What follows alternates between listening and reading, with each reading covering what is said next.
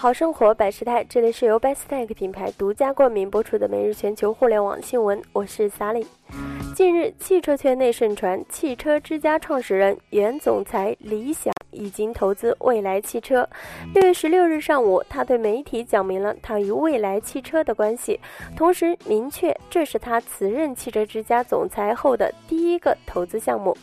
李想也向记者确认，蔚来汽车的投资人包括易车网董事长兼 CEO 李斌、小米科技创始人雷军等，但对相互之间的持股比例避而不谈。